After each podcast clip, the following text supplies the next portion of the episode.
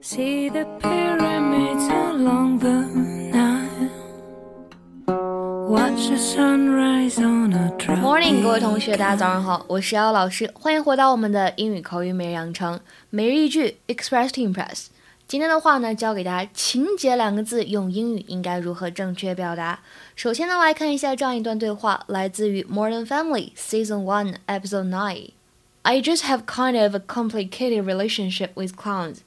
Join the club. Yeah, no, it's a kind of a complicated relationship with clowns. Wow. Join the club.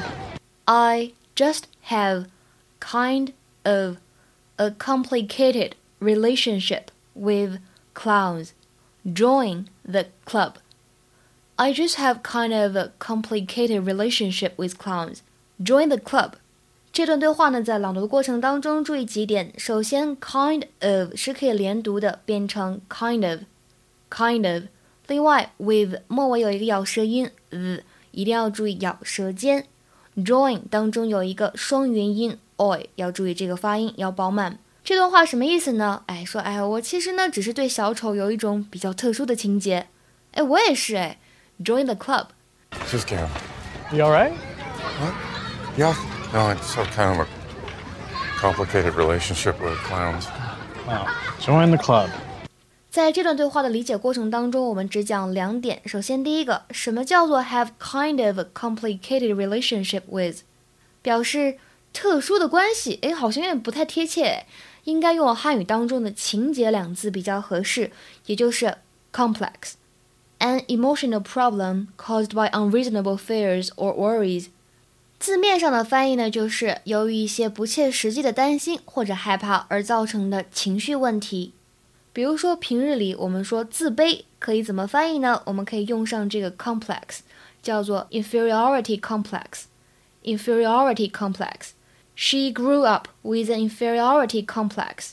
She grew up with an inferiority complex。